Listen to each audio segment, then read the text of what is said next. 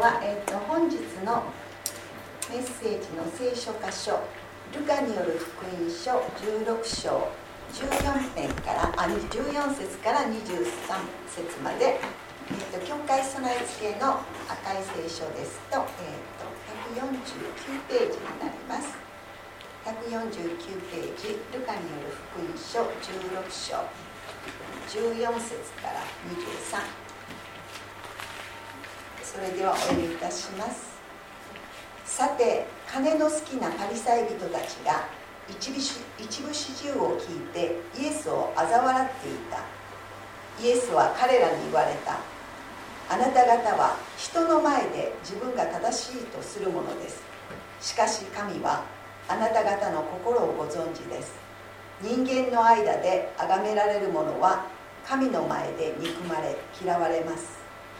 立法と預言者はヨハネまでです。それ以来神の国の福音は述べ伝えられ誰も彼も無理無理にでもこれに入ろうとしています。しかし立法の一角が落ちるよりも天地の滅びる方が優しいのです。誰でも妻を離別して他の女と結婚する者は単位を犯すものでありまた夫から離別された女と結婚する者も寛易を犯すものです。ある金持ちがいた。いつも紫の衣や細布を着て毎日贅沢に遊び暮らしていた。ところがその門前にラザロという全身おできの貧しい者が寝ていて金持ちの食卓から落ちるもので腹を満たしたいと思っていた。犬もやってきては彼のおできをなめていた。さてこの貧しい人は死んで見つかいによってアブラハムの懐に連れて行かれた。金持ちも死んで葬られた。その金持ちはハデスで苦しみながら目を上げるとアブラハムがはるか彼方に見えた。しかもその懐にラザロが見えた。彼は叫んでいった。父アブラハム様私を憐れんでください。ラザロの指先を水に浸して私の舌を冷やすように。ラザロが指先をあ冷やすようにラザロをよこしてください。私はこの炎の中で苦しくてたまりません。はい以上です。えー、っと今日のタイトルは「金持ちと貧乏人の行く末」ということで佐々木牧師にお願いします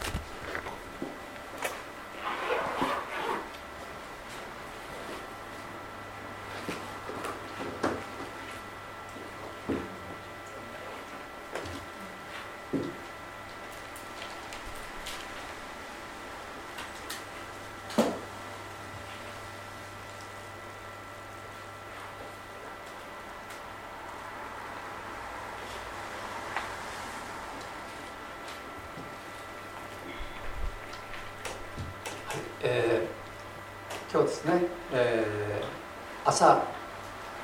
起きてそして8時からですね、えー、広島での78回のその見学のその、えー、についての共に平和を願っての集まりがありましたけれども、えー、本当にこの戦後78年もうこんなに経つのかなというふうに思いますがあ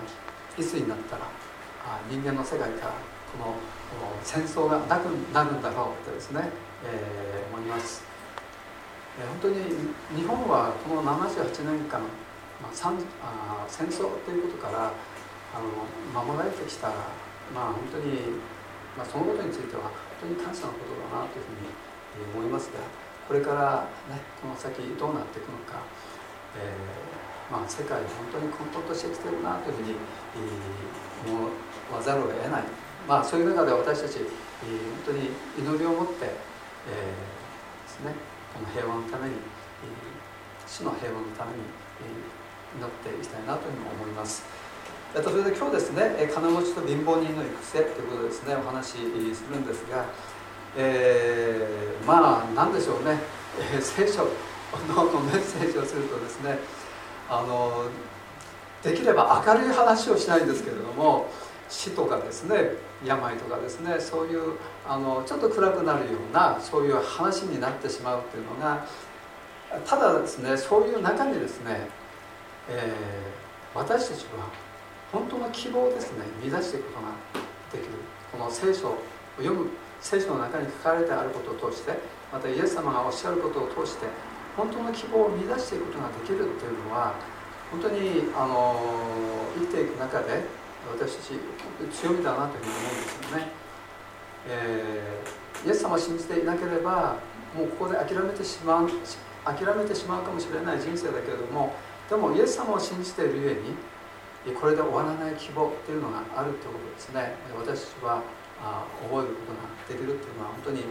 感謝のことだなというふうに思います。であの8月というとですね、えー、まあ、日本ではやはりお盆ですね。私は小さい時お盆が来るとすごく楽しみだったんですよね。っていうのはお小遣いもらえるしであと親戚が親戚が集まってですねお小遣いくれるんですよね。でまたあの盆踊りっていう夜になるととても楽しいですね、えー、集まりがあるんですよね。でその盆踊り踊りが終わった後にですねおやつがもらえるんですね。一番最後にですねおやつがもらえます、まあ、それが楽しみでですね、えーえー、言ってたんですけどもあのまあ日本では8月というとお盆ですね。お盆。お盆になると多くの人々が自分の故郷に帰ります。自分の実家にですね帰りますね、えー、お盆とお正月はですね、えー、日本においては特別なあ行事だとそのように思います。でえお盆はお坊さんがですねよく家に来て、えー、お経を読む、えー死者を供養する、まあ、そういう習慣がありますよね。またお墓参りをするですね。また亡くなった人々を偲ぶ時でもあります、まあ、お盆というのは日本古来の先祖崇拝。先祖崇拝とそして、えー、仏教の融合した行事ですね。8月13日から16日の間先祖の霊亡くなった家族の霊がああの世からこの世に戻ってくる帰ってくるっていうそういうふうに信じてるんですね。信じられてるんですね。そして戻ってきて一緒に過ごす時期。一緒に過ごす時なんですね。そして16日 ,16 日になると再び、えー、あの世に帰っていく。また来年まで、えー、しばらくお別れということですね。そのように信じられています、まあ、もちろん私は信じていないんですけどもあの、まあ、そのように日本では多くの人々が、えー、そういうことを信じてそしてお盆という時期を過ごしてい、えー、くわけですよね。まあ、あの個人的なことなんですけども、まあ、明日あの私の母が昨年、えー、天に召されまして本当に皆さんに本当にお世話になりまして本当に、え、感謝でした。で明日あの商店記念礼拝との恵庭御苑で、えー、やる予定なんですね。で東京から姉たちがですねなんかしないけど姉たちがどうしてもやりたいっていうやらないとなんか気持ちがということであの、まあ、東京の姉たちとその家族がやってるんですね。で小さなお墓なんですけども、まあ、母が生きてる時にその墓石を取り替えてでその墓石にあの国籍は天にありっていうですねピリピこの二重の言葉をですね石に彫ってあるんです。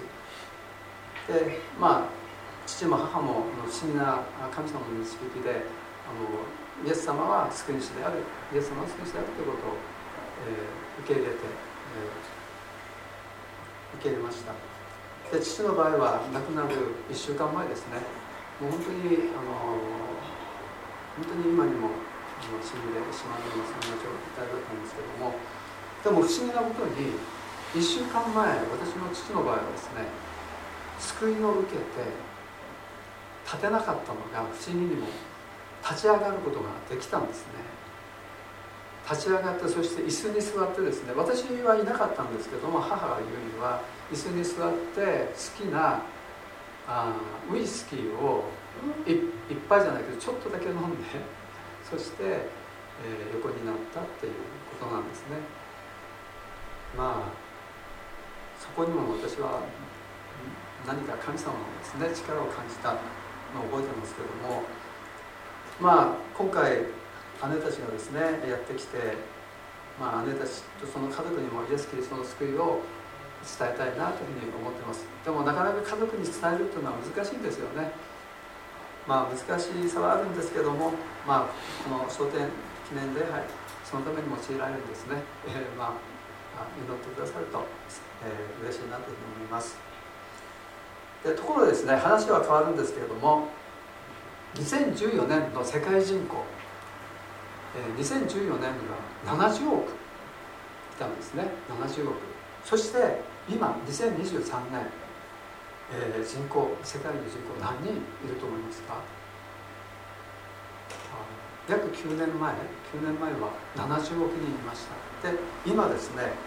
えー、あこんなああ研究所があるのかと思うような名前なんですけども世界不平等研究所っていうのがあるみたいなんですけど世界不平等研究所本部がパリにあってそこの調査によると、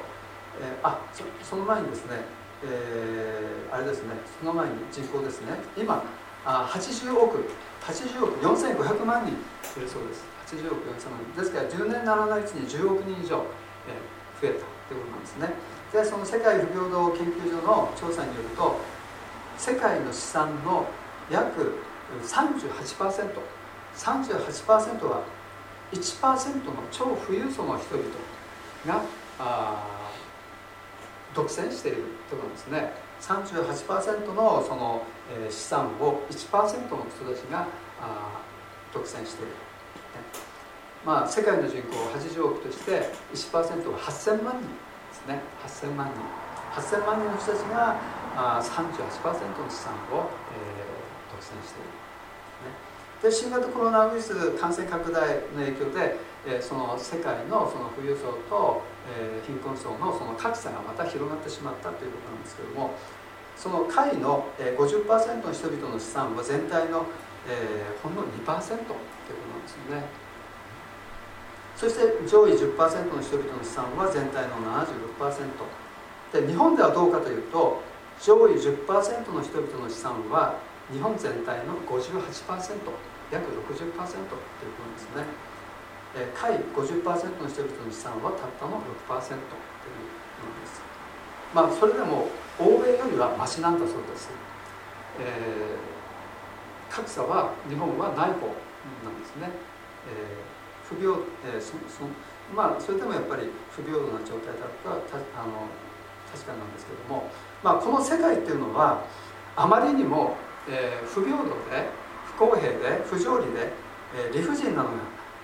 現実ですよね。でけれどもだからといって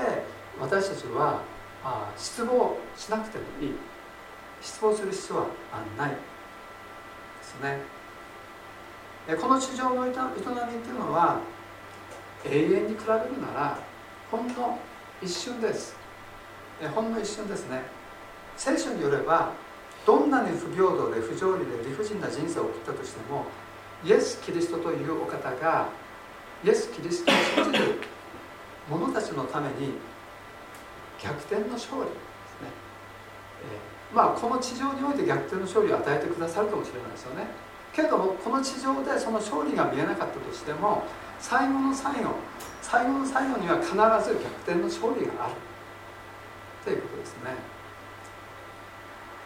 今日はですねそのことをルカの福音書16章からですねそのメッセージを受け取りたいなというふうに思うんですがこの金持ちと貧乏人の貧乏人のお話ですねとても有名な話です。で誰もがあ知ってるかと思います、えー、でこの話ですねイエス様は誰に向かって語ったんでしょうか。で話の流れからするとこれは14節に金の好きなパリサイ人たちというふうにあるので、えー、文脈の流れからしてですねそれはイエス様を嘲笑った。でイエス様を嘲笑うなんてですねなんてひどいことするんだろうと私たちは思いますけどもイエス様を嘲笑った。このお金の大好きなパリサイ人たちに向かってですね、えー、語られたお話であるということが分かるかと思います。でパリサイ人っていうのは、え、ユダヤ人の宗教的指導者。人に教えまた人を導くそういう立場の人いわゆるラビと呼ばれている人たちですよね。で今もあの YouTube 見るとですねラビの方々のお話聞くことできます。またユダヤ人の方々のユダヤ教の方々のその礼拝というのを見ることができるしあの賛美もするんですね。祈りもする。そして、聖書も語るわけですね彼らは。ですね。まあそういう方々なんですパリサイトっていう人たちは。ですからお金には無欲で、えー、あるというそういうイメージがあるんですけれどもお金に目がないパリサイ人も少なくなかったような感じですね聖書を読むと。でもちろんですね神様の言葉に真面目に取り組む人々もいました。例えばニコデモ。ニコデモはヨハネの福音書3章に出てきますけれども彼は真剣にですね神の言葉に向かい合っているそういう人だなというふうに思います。彼は後でですねイエス・キリストを信じました。ニコデモはイエス・キリストを信じましたね。救い主として受け入れました。で私たちはどうでしょうね。お金好きでしょうかね。私自身について言うならまあ嫌いじゃないですね、えー、好きか嫌いかはっきり言えって言ったら好きだっていうふうに言ってあります。でも神様とお金どっち好きって聞かれたら神様ですね。えもちろん神様というふうに答えます、まあ、お金は多すぎず少なすぎず必要な分だけあればいいというふうに思います。で私が好きなですね、えー、聖書の言葉あるんですが信玄の30章の8節にですね信玄の30章8節にこういうふうに 書かれてるんです。書かれてるんですね。貧しさも富も私に与えずただ私に定められた分の食物で私を養ってください。私が食べ飽きてあなたを否み主とは誰だと言わないために。また私が貧しくて盗みをし私の神の皆を汚すことのないためにというですね。本当に、えー、まあ、私にとってはなくてはならないえ神様の言葉だなという思うんですね。そのお金について適切な指針を与えてくださくれるそういう言葉だなというふうに思います。まあもしも私がですねあ有り余るほどのお金を持ったらですねもう本当に贅沢に暮らして、まあ、神様なんて、えー、いなくたって生きていけるわって言ってですね、えー、神様は信じないかもしれないですね。でまたですねお金がないとですねああ困ったな困ったな食べ物欲しいなっていうことで、えー、誰かの畑に入ってですね、えー、食べ物あの作物を盗んでですね食べたりするかもしれません。本当に、えお金は多すぎず少なすぎず、えー、ちょうどいい分ですね神様が与えてくださるようにっていう祈りですねしていきたいなというふうに思います。で次ですね15節見てみたいんですがイエス様にはあ人の心の内側を知る力がありましたからイエス様はパリサイ人の、えー、人たちのその心の内をですね、えー、知ることができました。彼らの心の内側ですね知っていました、まあ、彼らには一つの大きな問題があったんですね。それは自分は正しいものであるという思い込みです。故にですね神様の助けも救いも必要はない。そういうふうに、え、彼らは思っていたと思います。すでにですね神様の前に十分に正しいものであるというふうに、えー、思ってましたから行いによって義となる自信にですねパリサイ人たちは満ち溢れてたんですね。自分の行いは立派だ、えー、私はその行いによって救われるでですねそして人々を指導していたわけなんです、あ、祈りもうまいですし献金もいっぱい捧げてますし身なりもいいですし社会的地位も財産も名誉もあります。これほど立派な人はですね神様に認められないわけがないです。けれども神様の目には彼らの内側と外側のギャップっていうのは明らかでした。そしてイエス様は言うんですね。人間の前で崇まれるものは神の前で憎まれ嫌われます、まあ、褒めることも褒められることもそれ自体は良くもあり悪くもありまたは良くも悪くもない。ですよね。的をはずただですね、えー、的の外れた思い違い勘違いをしてしまうとこう問題があります。褒められることによって自分が他の人より特別な存在だ。優れている。まあ、そういうふうに思ってしまうとですね、えー、問題がああるわけです。で16節。で旧約時代は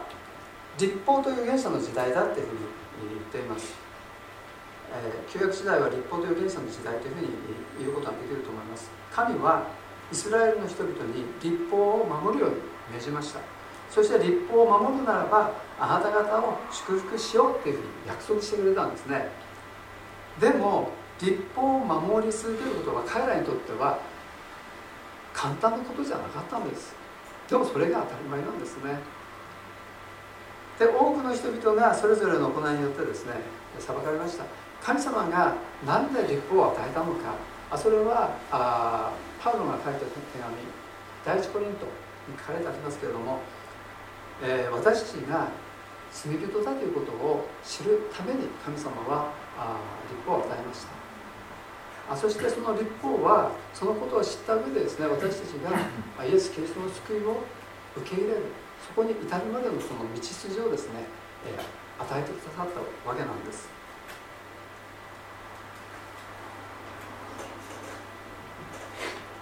で、え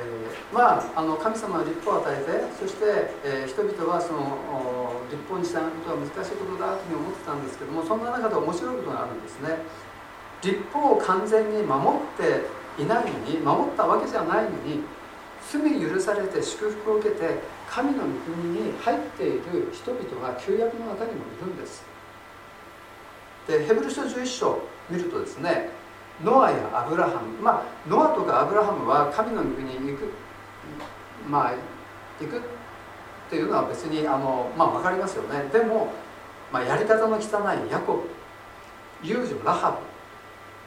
ブ大酒飲みのそのサムソン。人殺しのダビデ。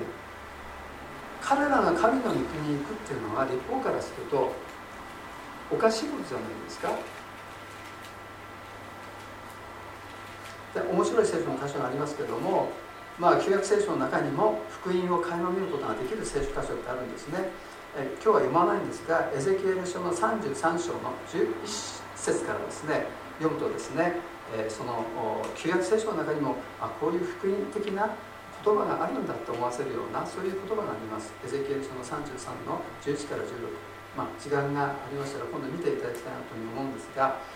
旧約において神の御国に入れられた人々っていうのは決して行いによって神様の神の御国に入れられたわけじゃないんですね。行いじゃないんです。その信仰によって入れられた人々なんですね。まあ、その意味でそういう意味で今と同じです。信仰によって救われるんですね。イエス・キリストを信じる信仰ではありません。神を信じる信仰によって、えー、そして神様の判断によって輸出された人々が神の御国に入ってます。その旧約聖書の中に出てくる人々は。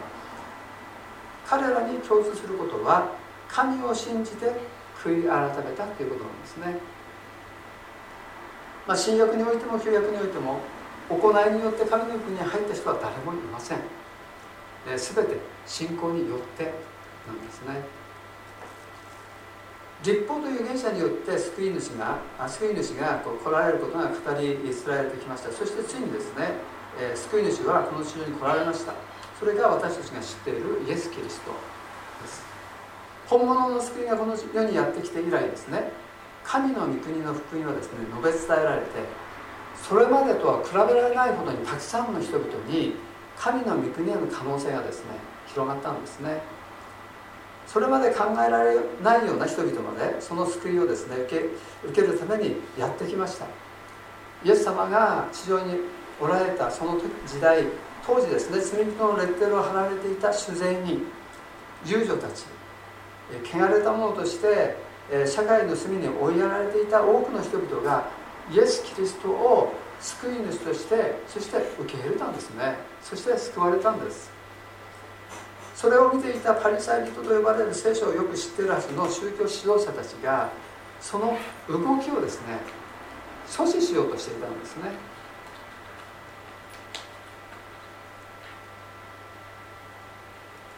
そして17節18節ですね。え神様にとっては全てをリセットするということの方が簡単なことです。神様にとっては全てのことをリセットする。例えばノアの大洪水の時のようにえノアとその家族はですね、えー、箱舟に入れられてそして、えー、救われました。大洪水から、まあ、これはイエス・キリストの救いの、えー、タイプですね。型を表してますけれども、えー、神様にとっては、えー、天地の全てを滅ぼしてまた初めから始める方がずっと簡単です。けれども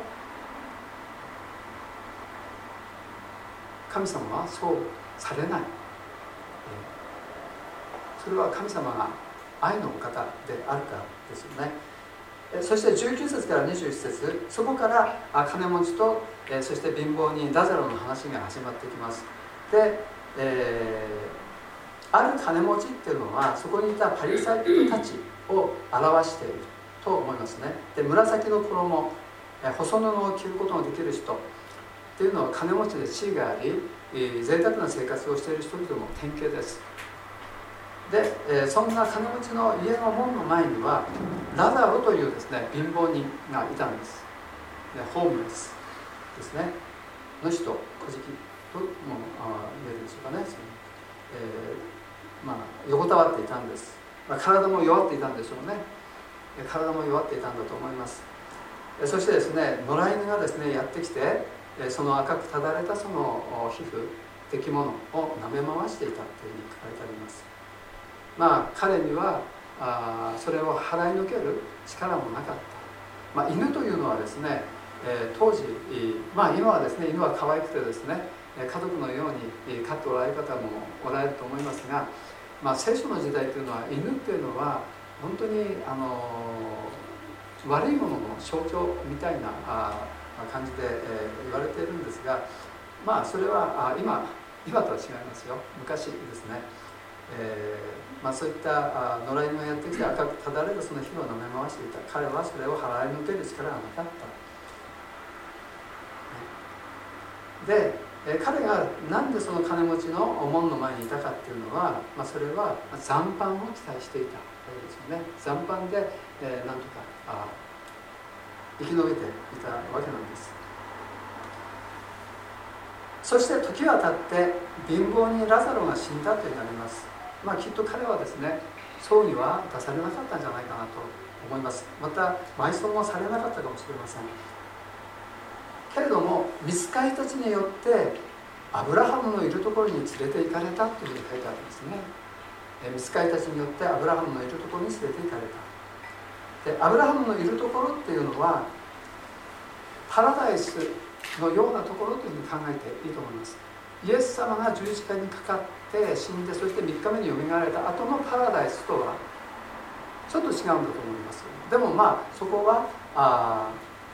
まあパラダイスのようなところというふうに考えてもよいと思います。そしてその後金持ちも死にました。きっと彼のためにはですね立派な葬儀がされたんじゃないかなというふうに思います。そして、えー、埋葬も、えー、されたでしょう。ここで分かることがありますね。お金があってもなくても結局人は死んでしまうということなんですね。けれどもお金がなくても神の御国に入ることができるんだということです。で23節。ところであの金持ちが死んでどうなったでしょうか？ですね。その金持ちはハデスで苦しみながら目を上げるとというふうに書かれています。ハデスっていう言葉が出てきますけども、えー、ハデス。これはあまあそのままハデスっていうふうに書かれている場合もありますし、まあ、地獄っていうふうにですね言われる場合もあります、まあ、正確に言うと死も神の裁きを受けるその時まで待って過ごす場所、えーのことなんですね。で貧乏人のラザロはパラダイスに金持ちはハデスに来ました、まあ、どういう理由でこのような結末になってしまったのでしょうか。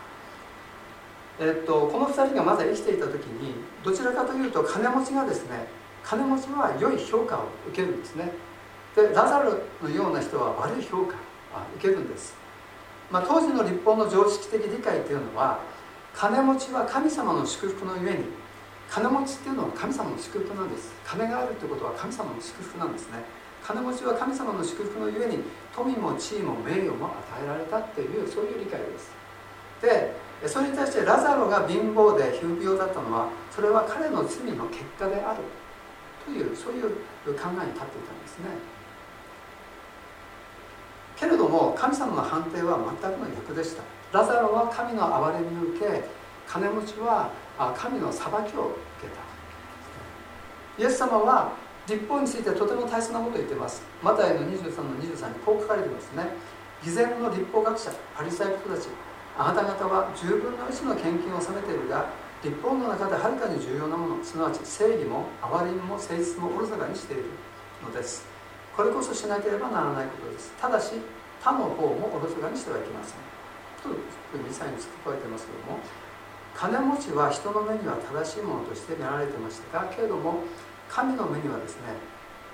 正義も憐れみも誠実も欠けているっていう判定だったんですね。金持ちは貧乏にラザロのことを知ってました。けれども金持ちからはラザロのことが目に入りませんでした。まあ無関心だった。まあ結果的に無視ですね。無関心だったということです。25節にこうあります「子よ思い出してみなさい。お前は生きている間良いものを受けラザロは生きている間悪いものを受けていました。しかし今ここで彼は慰められお前は苦しみもだえています。この地上には不平等があり不条理があり理不尽があります。けれどもそれについて神様の憐れみそして慰めがあります。ラザロのようにこの地上において良いものを受けなかった人のためにはきっとですね神様の御国においてもっともっと良いものがですね備えられているんだとそのように思います。立法によって測れるなら測られるのなら立法によって測られるなら私たちの受ける報いもですねあの金持ちのようになってしまう。もしかしたらそんな恐れがあるんじゃないかというそういう心配が私のうちには少しあります。でもイエス・キリストがこの地上に来て神の御国の福音を述べ伝えて以来行いによるんではなくてイエス・キリストを信として信じる信仰によって神の御国に行く道が開かれたというのは本当にグッドニュース福音です。これについてはですね金持ちも貧乏人も区別がない。金持ちがもしもイエス・キリストを福音として信じるのはそれ救われます。金持ちはその金も金によって自分の持てるものによって自分は自分で生きていける自分の力で生きていけるこんなにお金があるんだから神様の力借りなくたって自分は生きていけるんだっていうことであればこれはダメですけどね。たとえ金持ちであっても私には神様が必要だ。この救いが必要だって言って悔い改めてそしてイエス様を受け入れるんであれば金持ちも救われます。まあ、こんなに素晴らしい救いをですね受けない理由はないです。またこの救いを与えられている私たちは本当にですね幸いなものなんですね。いや本当に感謝したいと思います。そしていつもですね、えー、神様と人の前にへりくだってですね歩んでいきたいなというふうにそういうふうに思います。それではお願いします。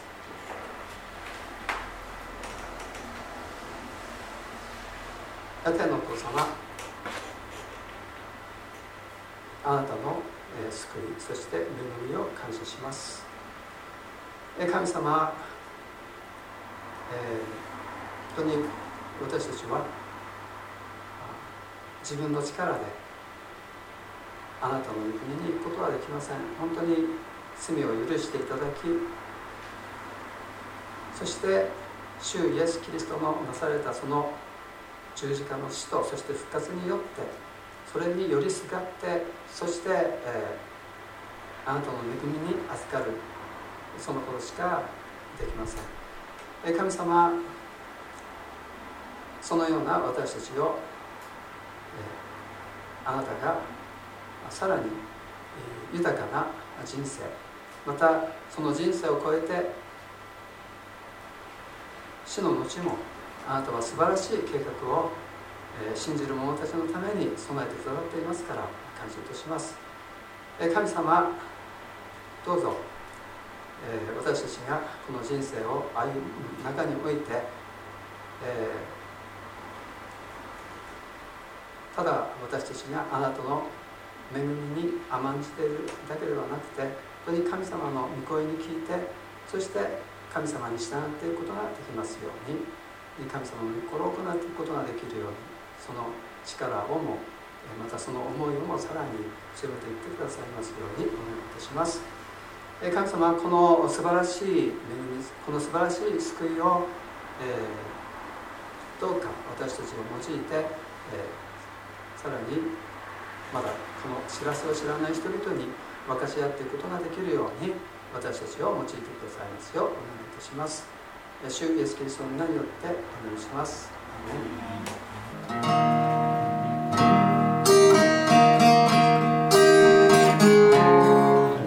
めんなさい、だいぶ始めたあ、っちですね。